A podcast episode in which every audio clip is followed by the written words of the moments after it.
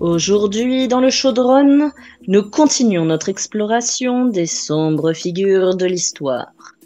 La semaine dernière, nous revenions sur Bellatrix Lestrange et la nature de sa relation ambiguë avec celui dont on ne doit pas prononcer le nom. Cette semaine, intéressons-nous à un autre homme de main du maître des ténèbres, Peter Pettigrew. Mon équipe et moi-même, Ronald Doyle, journaliste investigateur depuis plus de 20 ans, avons effectué la tâche difficile d'explorer la vie d'un homme qui l'a passé dans l'ombre. Pettigrew, un traître, fourbe, menteur. Connaît-on vraiment l'homme derrière le rat? La question reste à trancher. Comme sa main. Bienvenue dans ce nouvel épisode. Peter Pettigrew, de l'ordre de Merlin au désordre de sa main. Récit d'une décade en cavale. Ronan Doyle. Le chaudron sur Studio Gazette.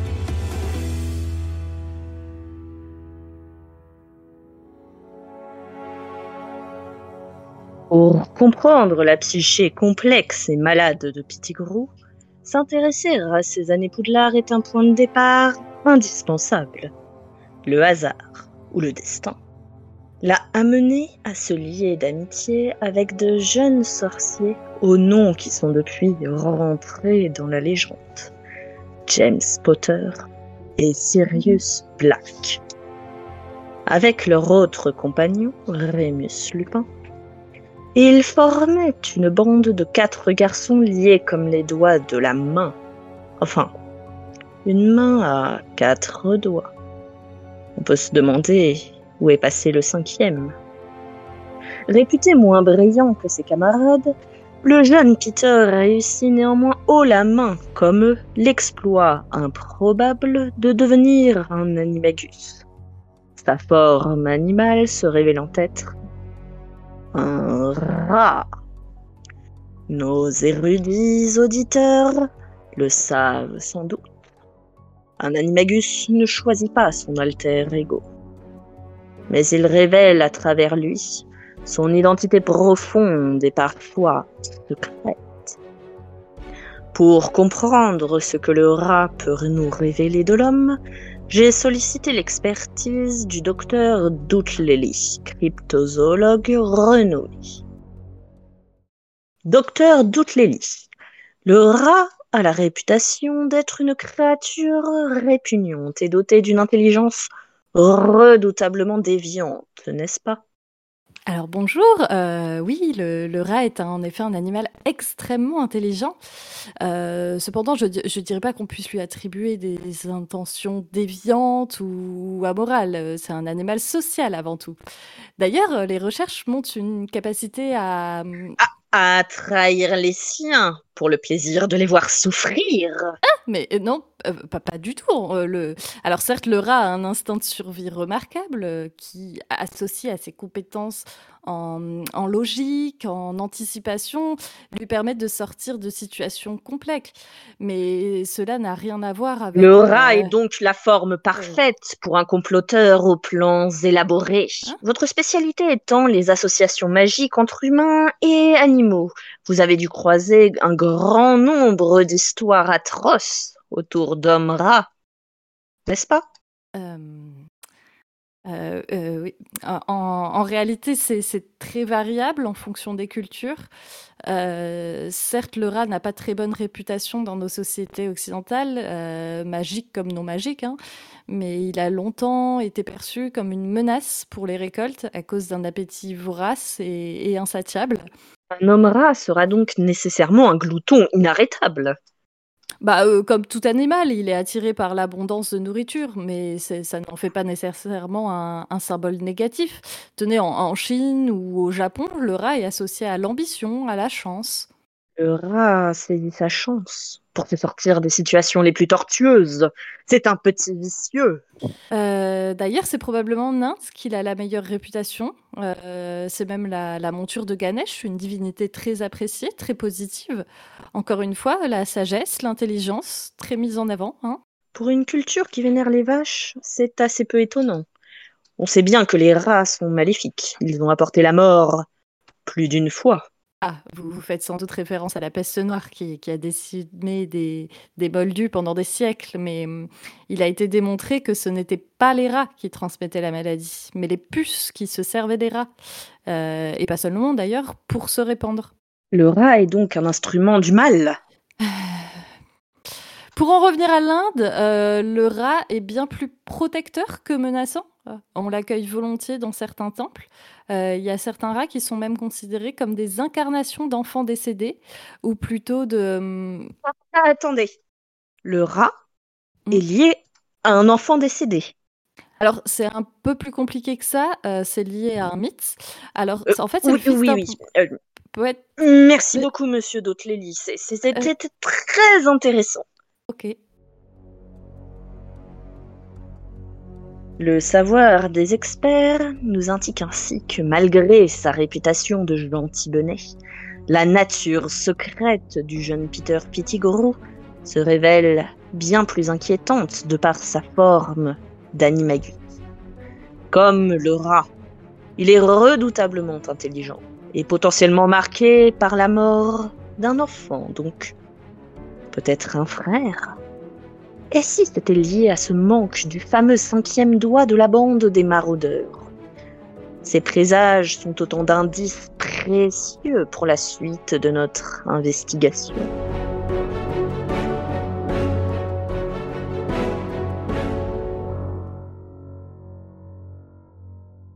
Nous passons maintenant à une partie cruciale de l'histoire de Peter Pettigrew. Sa trahison. Comment tout a-t-il basculé? Comment un adolescent sans histoire s'est-il transformé en un tueur de masse?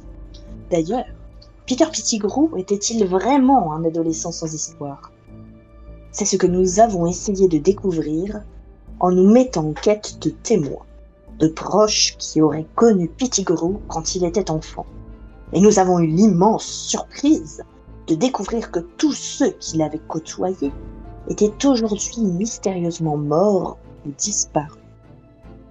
Peter aurait-il quelque chose à voir avec cela? J'y mettrais ma main à couper. Après maintes recherches, nous avons finalement réussi à mettre la main sur un moldu, un habitant de son village d'enfance, propriétaire d'un magasin de glace, et qui connaissait bien Pettigrew.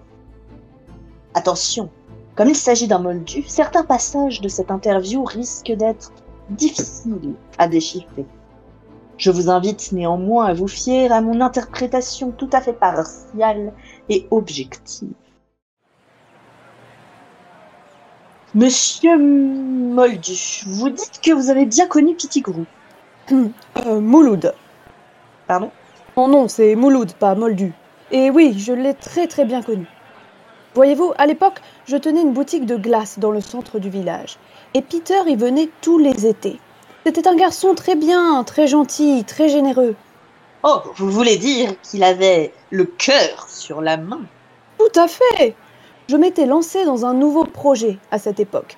Quelque chose de, de très novateur, de très original, voyez-vous J'avais lancé un concept, tenez-vous bien, de glace au fromage. Hein? Il y en avait de toutes sortes. Des glaces au gouda, des glaces à la mimolette, des glaces à l'emmental, des glaces au roquefort, des glaces... Oui, oui, bon, bon, bon.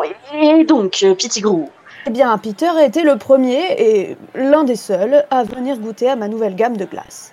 Il venait toujours avec son petit voisin et à chaque fois que j'avais un nouveau parfum, il le goûtait. Et il me faisait des retours très avisés. Son petit voisin, vous dites? Oui, un garçon du même âge avec qui il passait toutes ses vacances. Ah, ils étaient tellement polis, tellement gentils. C'est dramatique qu'ils aient péri si jeunes. C'était une vraie catastrophe pour tout le village. Quand vous dites qu'ils ont péri si jeunes... Eh Bien, vous savez, dans, dans l'explosion, la fuite de gaz qui a causé la mort de Peter. Oh, son voisin était là aussi. Évidemment, ils passaient tout leur temps ensemble. Et il est mort dans l'explosion. Oui, c'est tragique, n'est-ce pas? Après sa disparition, Peter m'a beaucoup manqué. Ah, il faut dire qu'il représentait à lui seul une grande partie de mes bénéfices. Chaque fois qu'il venait, il m'achetait deux glaces d'un coup, rendez-vous compte? Deux glaces? Pour qui était la deuxième? Eh bien, pour lui, j'imagine. Peter était un garçon gourmand, vous savez, il savait apprécier les bonnes choses. Et, et vous ne pensez pas que cette glace aurait pu être pour quelqu'un d'autre? Un membre de sa famille, un frère jumeau, par exemple Oh, mais Peter n'avait pas de frère jumeau. Euh, euh, très bien, très bien. Merci pour ce témoignage, monsieur Moldu. Ah, Moldu, Mouloud. Chers auditeurs, il me semble que la vérité est désormais à portée de main. Il est évident que cette deuxième glace était pour le frère jumeau de Peter Pettigrew, qu'il cachait soigneusement aux yeux des autres. Mais peut-être pas de tous les autres. Ce témoignage édifiant nous a appris qu'il y avait en fait une personne qui savait pour ce frère, le fameux voisin des Pettigrew. Et Peter aura voulu protéger son secret en éliminant son ami d'enfance et en tuant au passage onze autres moldus. Il a ensuite fait croire aux moldus qu'il s'agissait d'une fuite de gaz, un fameux combustible très utilisé par nos voisins sans pouvoir magique et qui fait de gros dégâts quand il se met à fuir. Une belle couverture, en somme. Qui viendrait soupçonner qu'une fuite soit en fait l'œuvre d'un ancien adolescent a priori incapable d'une telle chose? On dirait bien que l'enquête avance et que nous touchons sa résolution du bout des doigts.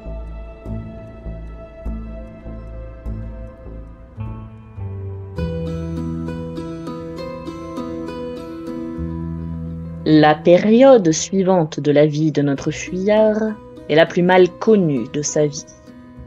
Heureusement, nous avons su trouver un témoin de première main. Pénélope d'Auclair, ancienne condisciple et compagne de Perceval Weasley, a bien voulu nous livrer ses souvenirs. Madame d'Auclair, merci d'avoir accepté de nous narrer l'époque où vous et Monsieur Weasley cheminiez main dans la main. Pour commencer, pourriez-vous nous donner votre opinion sur la raison pour laquelle Pettigrew est demeuré caché si longtemps dans la famille Weasley ah bah, pour un criminel, vivre avec Percy, c'était comme être un rat dans un fromage. Hein. Il était toujours dans sa chambre, un vrai trou à rat, sans personne pour l'approcher. Remarquez, il a dû s'ennuyer comme un rat mort, hein, si vous me passez l'expression. Percy a toujours été scolaire à l'extrême, un vrai rat de bibliothèque, capable de ratisser les rayons entiers sans rater un livre. mais Pettigrew, euh, c'est... Dire que je trouvais ça mignon à une époque, enfin mignon, tout dépend de ce dont on parle. Hein. Tenez, en période d'examen, il puait comme un rat mort. Il fallait le supplier de prendre une douche. Ça, j'en ai rapidement eu ras-le-bol, hein. vous pouvez me croire. Et qu'est-ce qui pouvait être râleur? Je veux dire, je lui aurais rapporté son traité des fonds de chaudron, pas de quoi en faire tout un fromage. Certes, certes, mais Pettigrew... Vraiment, il était plus crédible en rat que Pettigrew. Jamais une gentille attention. Je ne vous parle pas des rares fois où il cuisinait. Il faut le faire pour rater une ratatouille. Et bien sûr, à la première difficulté, le rat quitte le navire. Merci pour votre témoignage euh, éclairant, Madame Dauclair. Ah, c'est déjà fini? Oh, je vous en prie, n'hésitez pas à revenir vers moi si vous souhaitez en savoir plus sur, enfin, enfin, sur la vie de Petit Crochet les Weasley. Hein. J'ai encore plein d'anecdotes et je serai ravie de vous le raconter. Merci, merci, ça, ira, c'est très bien comme... Ah, bon chat, bon rat, comme on dit. Il semblerait que la rupture lui soit restée comme un chat dans la gorge.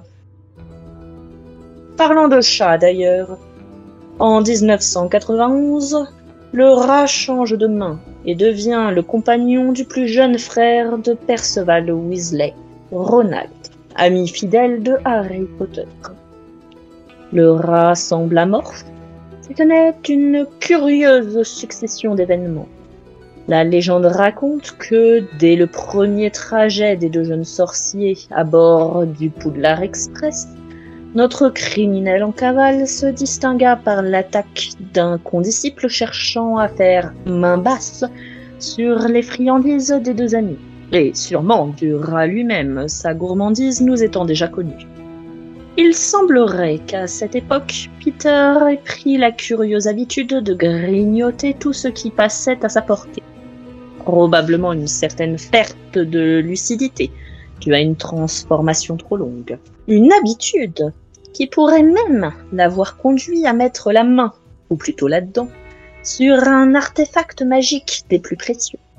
En 1992, il est de notoriété publique que messieurs Potter, Weasley et Miss Granger ont su empêcher le Seigneur des Ténèbres de dérober la pierre philosophale créée par Nicolas Flamel, en s'en emparant eux-mêmes. Moins connu, en revanche, est le fait que Peter Pettigrew, toujours sous sa forme de rat, a trempé la main dans cette opération. Laissé quelques instants seul avec la pierre, une fois Quirrell décédé et Potter épuisé, ayant reconnu son maître, l'homme aurait tenté, toujours sous sa forme de rat, de s'emparer à son tour de la pierre. Heureusement, manque de temps et réflexe pavlovien, le voici qui la grignote sans parvenir à la bouger et, les secours arrivant, il voit sa chance passer. La pierre est alors détruite et personne ne semble le suspecter. Mais, alors que chacun semble lui manger dans la main durant les années suivantes, un être semble ne plus croire à ses bobards. Un dénommé Paton devient alors la cible du rat, qu'il fait accuser de son meurtre non pas une, mais deux fois. Un acte de haute voltige pour celui qui, malade depuis la nouvelle de l'évasion d'une précédente victime, semble soudain retrouver toute sa vigueur. Pour mieux comprendre cet étrange phénomène, nous avons avec nous un invité de marque. Maître Patenron, nous vous savons animagus de génie. Pourriez-vous vous transformer pour la durée de cette interview? Non. Bon, comme vous le souhaitez. Vous avez, comme Sirius Black avant vous, été accusé du meurtre de Pettigrew. Mensonge qui a tout de même poussé deux amis à en venir aux mains. Pensez-vous qu'il ait eu une dent contre les animagis? Ah, certainement, certainement. Avez-vous un souvenir particulier de la nuit où la main du destin a levé le voile sur la mascarade du rat? Mais comment un individu avec un si gros poil dans la main a-t-il pu avoir la main assez heureuse pour échapper à tant de sorciers si doués? Comment? Pourquoi la pierre philosophale aurait-elle eu des effets si tard après son ingestion? Elle serait en réalité restée entre ses mains tout du long. Oh Vous pensez vraiment que le rat confortant a pu susciter une telle réaction avec les résidus de la pierre dans son organisme? Voici une magnifique théorie qui nous laisse voir de quelle main de maître vous maîtrisez votre sujet. Maître Paton, nous vous adressons tous nos remerciements pour cette éclairante explication. Vous l'avez donc entendu, une réaction magico-chimique entre les résidus de pierre philosophale et un revitalisant pour créatures semi-magiques se serait effectué. Voici donc par quel retournement de situation inattendu Pettigrew prit la main dans le sac, à un doigt de se faire prendre a su reprendre la main et filer comme un rat, commencer une nouvelle cavale.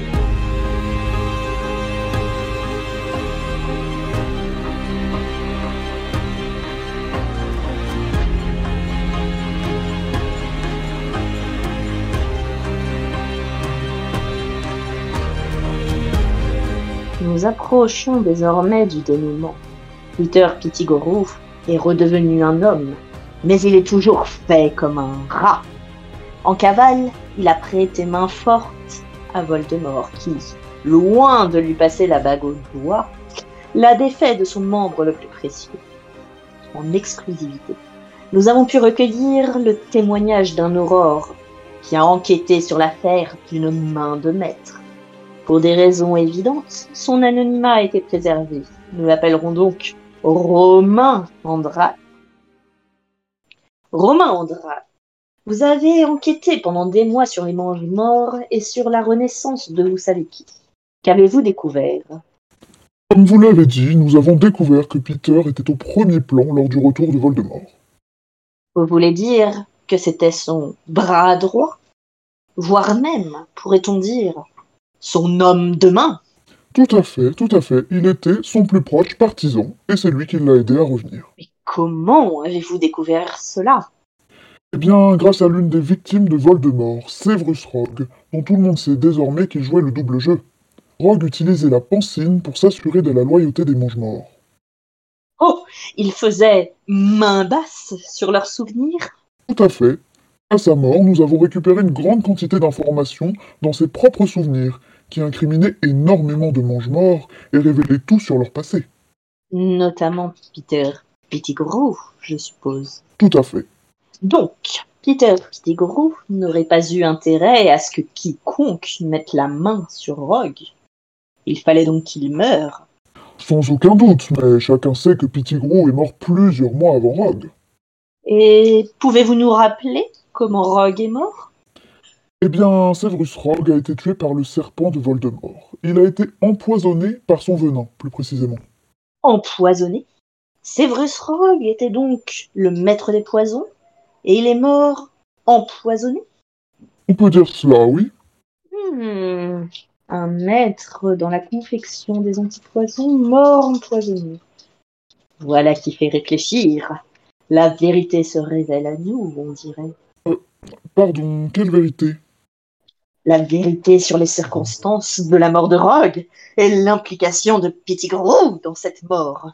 Oh, mais l'enquête n'a révélé aucune implication de Pettigrew là-dedans. Comme je vous le disais, il est mort bien avant que... Il semblerait que j'ai mis le doigt sur un point crucial qui vous aurait échappé, monsieur Andrat. Non, non, le bureau des auras a conclu que c'était... Merci, monsieur Andrat, pour ce témoignage édifiant qui constitue en quelque sorte la dernière pièce du puzzle. Chers auditeurs, je suis sûr que vous avez vous aussi recollé les morceaux. Peter Pettigrew avait tout intérêt à ce que Rogue meure, emportant avec lui ce qu'il savait, ce qu'il avait découvert dans ses souvenirs, l'existence de son frère jumeau. Mais il ne pouvait pas lever la main sur lui directement. Il savait que Voldemort allait le faire, il s'est donc assuré que Severus Rogue ne pourrait pas survivre au venin du serpent en sabotant ses antidotes. Comme d'habitude, l'enquête du ministère ne tient pas debout. Nous sommes donc en droit de remettre en doute leur conclusion, selon laquelle Peter Pettigrew serait mort plusieurs mois avant la bataille de Poudlard. Comment le témoignage d'un seul individu, Harry Potter, qui est d'ailleurs sérieusement dérangé, pourrait suffire à affirmer une telle chose? Le garçon qui a prétendument survécu a affirmé que Pettigrew s'était étranglé avec sa propre main n'est-ce pas étrange? Il semblerait décidément qu'il y ait un os. Monsieur Andrat, attendez une seconde, je voudrais vous poser quelques questions pour une prochaine enquête que je suis en train de mener. Non, non, laissez les enquêtes aux enquêteurs, Doyle, ça vaudra mieux. Que pouvez-vous me dire sur le complot des Illumosnati Je n'ai rien à déclarer. Et Poudlard alors? Vous savez comme moi qu'il est plat. Pourquoi le cacher au peuple? Euh, Et le dragoncelle qui a été créé de toutes pièces au laboratoire par le ministère de la magie. Euh, ministère qui a d'ailleurs commandité le meurtre de Merlin l'Enchanteur, n'est-ce pas et, et- et- et vous avez conscience de travailler à la solde d'un sorcier reptilien Le ministre lui-même Monsieur Doyle, Qu'avez-vous à dire sur l'affaire des antidotes administrés de force aux élèves de Poudlard l'année dernière pendant l'épidémie d'éclabouille mais, mais lâchez-moi, bon sang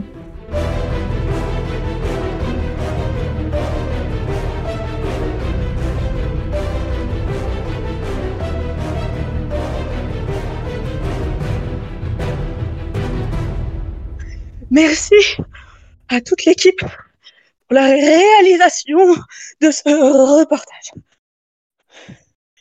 Pour en discuter, j'ai avec moi Pierre Grandmaigre, profileur criminel. Bonjour. Excusez-moi. Monsieur Grandmaigre, revenons avec vous sur les éléments de notre enquête. Oui, oui. Tout d'abord, Nous avons réussi à établir que la forme animagus du rat n'était pas anodine, puisque symbole d'un enfant mort en Inde. Oui, mais c'est selon les légendes, monsieur Doyle, selon les légendes. Nous avons également établi que les quatre maraudeurs, liés comme les cinq doigts de la main, laissent deviner la présence d'une cinquième personne. Oh, établi est un bien grand mot. euh, spéculer tout au plus. La présence d'un frère jumeau devient alors évidente. Un frère pour qui il achetait des glaces en compagnie de son voisin d'enfance.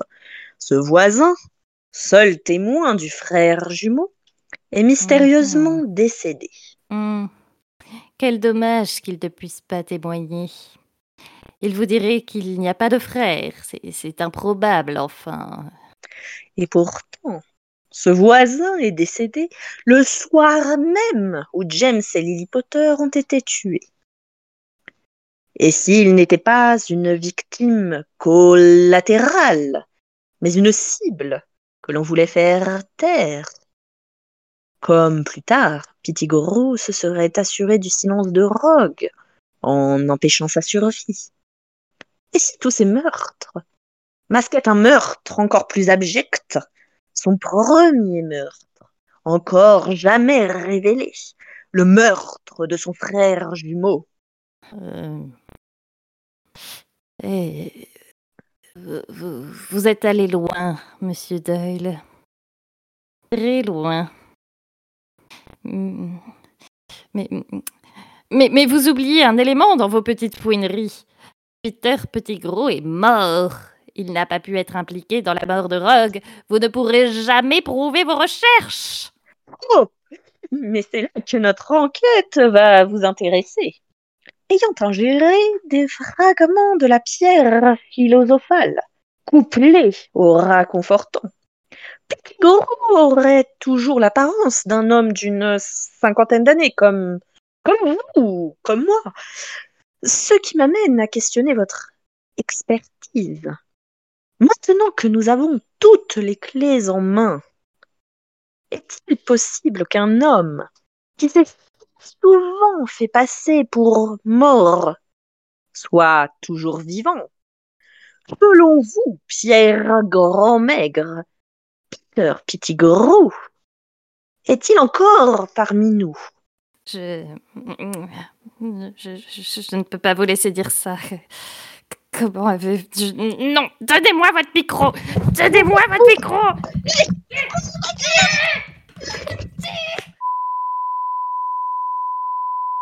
Nous vous prions de nous excuser pour cette interruption indépendante de notre volonté. Nous revenons dès que possible.